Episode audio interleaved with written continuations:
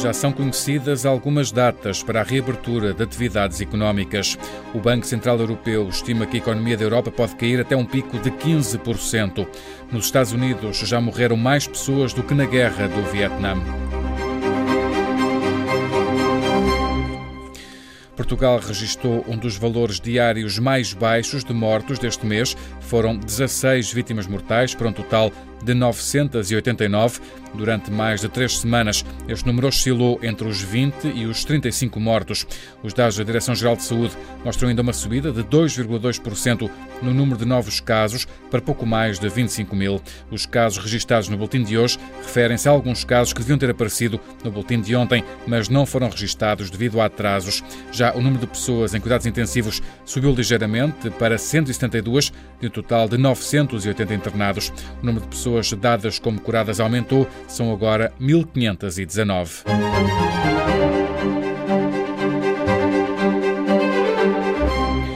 O país começa lentamente a abrir a economia a partir de segunda-feira. Cabeleireiros, pequeno comércio e livrarias têm permissão para abrir, assim como stands de automóveis. Para 15 dias depois, para dia 18, está prevista a reabertura de creches, assim como o início das aulas presenciais para os dois últimos anos do ensino secundário. Abrem também as lojas até 400 metros quadrados ou mesmo maiores, se as autarquias derem permissão. Também os restaurantes abrem a meio do mês, mas com regras apertadas e lotação abaixo do limite. No início de junho abrem as restantes lojas. Sem data prevista ainda para a abertura, estão bares, discotecas e ginásios. A Diretora-Geral de Saúde, Graça Freitas, promete monitorizar o impacto destas medidas. Outra coisa muito importante é que nós tínhamos capacidade de monitorizar, medir e observar qual vai ser o impacto do desconfinamento, porque também foi isso que fizemos à medida que confinamos. Portanto, nós, de semana para semana, sobretudo a academia, mas também a direção-geral, fazíamos observações do impacto de determinadas medidas. Quando se fecharam as escolas, o que é que aconteceu a seguir, quando se entrou no, entrou no estado de emergência. Portanto, agora vamos fazer isto ao contrário, para o desconfinamento, para ver qual é o impacto do desconfinamento. Na Madeira, o Conselho do Governo Regional declarou a situação de calamidade no arquipélago a partir da meia-noite de domingo, mas o presidente do Governo Regional, Miguel Albuquerque, avisa que serão tomadas todas as medidas para salvaguardar a saúde pública. No quadro do futuro estado de calamidade, as autoridades de saúde regionais continuarão a ter poderes para determinar as medidas necessárias para a salvaguarda da saúde pública da nossa população. E o Governo Regional não hesitará em fazê-lo. Foi ainda determinado o confinamento, se necessário compulsivamente, por um período de 14 dias, de todas as pessoas e respectivas bagagens que desembarquem nos aeroportos e portos da Madeira e Porto Santo. Começa a ser conhecido também o impacto do confinamento na economia. Os dados de março em Portugal já mostram menos 50% de turistas e menos quase 60% nas dormidas, em comparação com março do ano passado. São dados do Instituto Nacional de Estatística. Também a produção industrial diminuiu no mês passado de forma mais acentuada, desde abril de 2012. Dados também do INE mostram que o índice de produção industrial registrou em março uma variação homóloga negativa de 7,2%.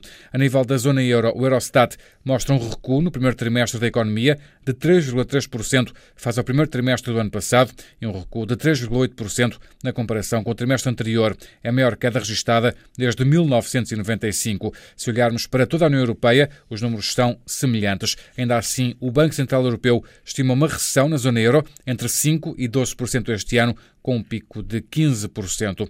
Nos Estados Unidos, a Covid-19 já matou mais do que a guerra do Vietnã. São mais de 60 mil mortes e mais de um milhão de infectados.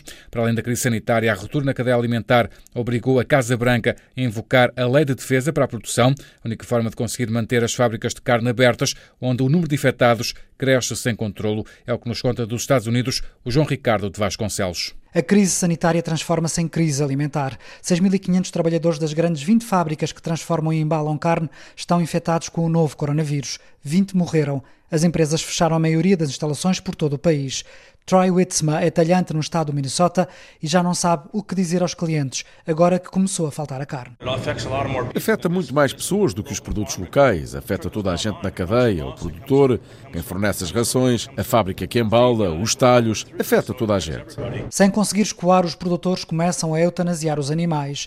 Donald Trump assina uma ordem ao abrigo da Lei de Defesa para a Produção para manter as fábricas de carne abertas. Se as infecções continuarem a subir, caso todos os procedimentos de segurança sejam adotados, a responsabilidade civil ou criminal não pode ser imputada aos empresários. O problema não foi levantado ainda em relação a outras indústrias, mas no setor das carnes e na indústria dos transportes temos dificuldades no que toca à responsabilidade jurídica. É injusto para eles. A economia norte-americana recuou só no primeiro trimestre 4,8%, a maior queda de sempre desde a Grande Depressão de 2008. Os Estados Unidos continuam a ser o país com registro de mais mortos e de casos confirmados. O mundo tem agora cerca de 3 milhões e 300 mil casos confirmados de infecção por Covid-19, cerca de 230 mil mortos. Em Itália, o número diário de mortos voltou a baixar dos 300 e o número de novos casos não chegou aos 2 mil. São, no total, mais de 205 mil infectados. Espanha registrou a maior queda no número de mortos em quase seis semanas. Morreram 268 pessoas nas últimas 24 horas. Estão registados mais de 213 mil casos. Na Alemanha, o número diário de mortos por Covid-19 também desceu. Foram 173 vítimas mortais, mas os casos aumentaram e são agora quase 160 mil no total. A Rússia ultrapassou hoje a barreira dos 100 mil casos, são agora mais de 106 mil. O número de mortos também subiu e está acima das mil. No Japão, o primeiro-ministro japonês prepara-se para prolongar o estado de emergência. Shinzo Abe alertou para a situação extremamente complicada do Sistema Nacional de Saúde numa declaração ao Parlamento. Na Coreia do Sul, pela primeira vez desde fevereiro, não se registaram novos casos de transmissão local. Registaram-se apenas quatro novos casos de infecção no país, todos eles vindos de fora. Em África, o número de mortes provocadas por Covid-19 subiu para quase 1.600. Há quase 37 mil casos. O norte da África mantém-se como a região mais afetada pela doença. No fecho do relatório de hoje, os primeiros resultados dos testes em humanos de uma vacina contra a Covid-19, que está a ser desenvolvida pela Universidade de Oxford, devem ficar disponíveis em meados de junho. Foi o que adiantou um professor da instituição à BBC Rádio. São testes que começaram a ser feitos na semana passada, mas ainda poderá demorar um ano até ter uma vacina disponível. Ainda assim, a Universidade de Oxford já firmou uma parceria com uma empresa de biofarmacêutica com sede no Reino Unido para a fabricação em larga escala.